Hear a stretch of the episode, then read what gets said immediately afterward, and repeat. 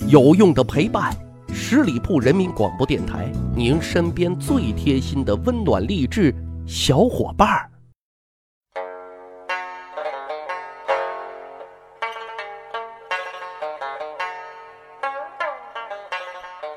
十里铺人民广播电台，趣吧历史，增长见识，密室趣谈，我是大汉。今年过年呢，去了一趟大东北，跟西安完全不一样的过年风情啊，也是别有一番风味的。上周呢，在曲江书城做了一场线下直播啊，也再次感受了一下西安年最中国的风情，那真的是很赞、很震撼啊，确实很有国际化大都市的范儿。其实说到国际化大都市，西安呢本来就有这种资源禀赋。那咱们穿越一下千年，来到盛唐，那时候呢，西安叫做什么？长安啊，长治久安。那个时候呢，就有两个啊世界顶级的商务区。用现在的话来说，那就是盛唐时期长安城里的 CBD 呀。哈，哪里呢？就是这个唐长安城里著名的西市和东市。那咱今天节目就来主要讲一讲东市和西市。首先说东市和西市，它俩的位置是不在一块儿的啊。东市呢在西安交通大学那一区域，西市呢在现在西安劳动南路的那一区。长安城东西两市啊，除了在位置上有所不同之外啊，主要的区别还有以下几个方面。第一个呢，就是说它经营种类是有不同的。你比如说。东市和西市，它虽然都是长安城里的工商业市场，但是因为东市啊，由于比较靠近三大宫啊，也就是说西边的太极宫、东边的大明宫以及南边的兴庆宫，周围的房里头呢，多住的是皇室贵族和达官显贵，所以呢，东市中四方珍奇皆所济集啊，啥意思呢？就是说啥好玩意儿啊，在这里啊都能够找到。而且这些商品啊，大都是一些上等的奢侈品啊，以满足皇室贵族和这些达官显贵的需求。但是西市啊，周围住的都是一些平头老百姓啊，市场经营的商品更多的是衣服啊、蜡烛啊、药品啊等一些日常生活用品。虽然西市呢是一个大众的平民市场，但是它也有特别之处，就是说。它还有大量的西域、日本、韩国等国际客商在内前来经商。整个唐代的西市呢，据说啊，占地达到了一千六百多亩，建筑面积呢是一百万平方米，有二百二十多个行业，固定商铺就达到了四万多家，被誉为金市啊。所以呢，它是名副其实的当时世界上最大的商贸中心了。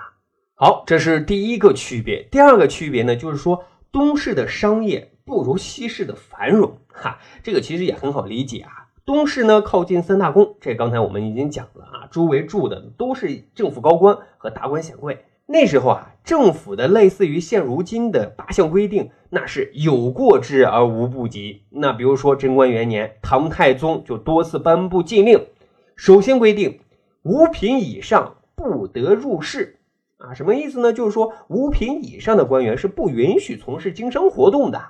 后来呢，觉得这个力度还不够，于是呢就下令禁止五品以上过市啊，过经过的过市市场的市，什么意思呢？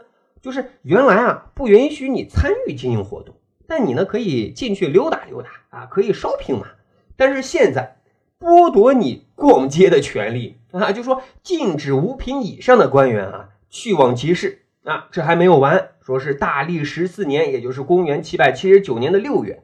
德宗呢又下诏了啊，说是什么禁止百官在工作机关和自己的府邸附近贩卖啊，买个烧饼都不行的。哈，有这么一个小故事，说武则天时期啊，有一名官员，名字叫做张衡啊，位居四品，马上要升任三品了。可是呢，有一次退朝，就因为在路边啊买了一块熟蒸饼，结果呢惨遭御史弹劾，结果就被拒了。啊，违反规定还想升官？你想得美！西市就完全不一样了啊，都是老百姓，也都是生活用品。从开坊之后，集市里的人就是满的，一直到闭坊之前，都很难看出来逛集市的人到底是增了还是减少了，因为人永远都是那么多哈，就跟现在过年期间到大唐不夜城一样，一眼看去满眼都是人头啊。西市呢，距离唐长安城丝绸之路的起点开远门是比较近的啊，周围房里居住的也有不少的是外商啊，从而成为了一个国际性的一个商贸市场。这里呢，有来自中亚、南亚、东南亚以及高丽、百济、新罗、日本等各国各地区的商人，其中尤其以中亚和波斯大食，也就是说现在的阿拉伯啊的胡商是最多的。他们呢也多居住于西市或者说西市附近的一些房里头。这些外国的客商啊，他们主要从事是卖香料的、药物的啊，再从中国买回珠宝、丝织品、瓷器等等这些物品，再卖回去。因此啊，西市中是有许多外国商人开设店铺的。你比如说珠宝店、货站、酒肆等等啊。历史上也流传着不少有关胡商的记载，比如说西市有一名胡商。曾经啊，以十万贯钱从西明寺僧人手中啊，购得了武则天亲赐的青泥珠珠宝啊。买这个青泥珠珠宝是很有意思的一个小故事啊。说这个武则天掌权的时候啊，西方的某国啊，送给了武则天这么一颗青泥珠珠宝，但是武则天不识货啊，也不知道这是干啥用的啊，于是呢，就将这个珠宝啊，送给了西明寺的僧人。有一天呢，胡商呢就去西明寺。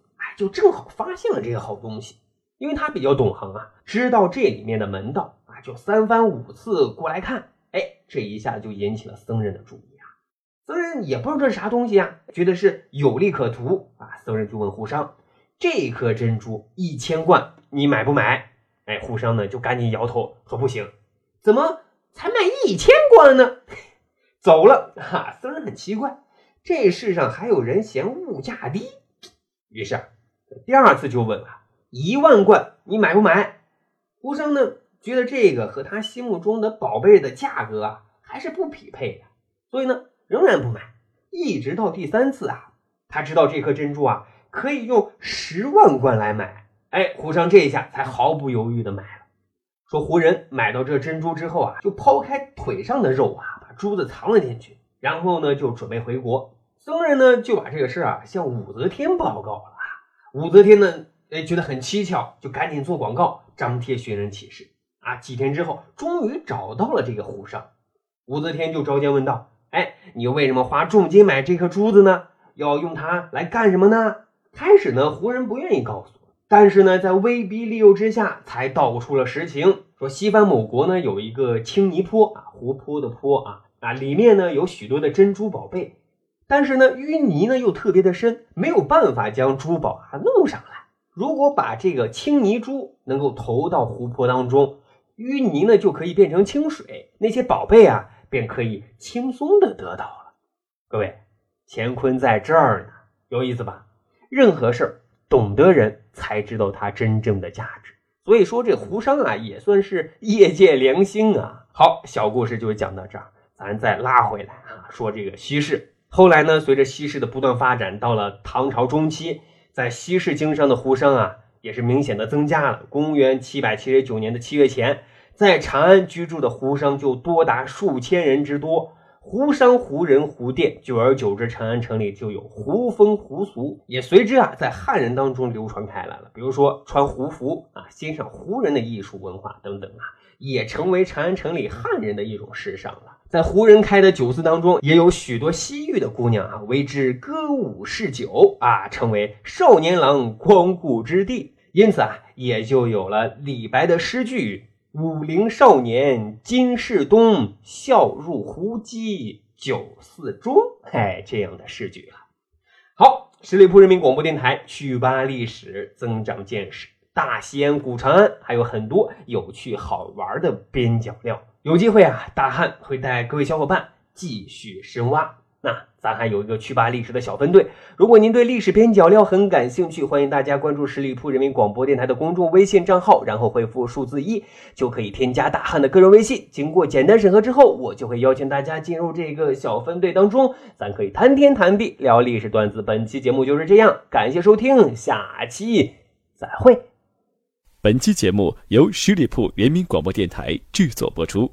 了解更多的资讯，请关注十里铺人民广播电台的公众微信和新浪、腾讯的官方微博。感谢收听，我们明天再见。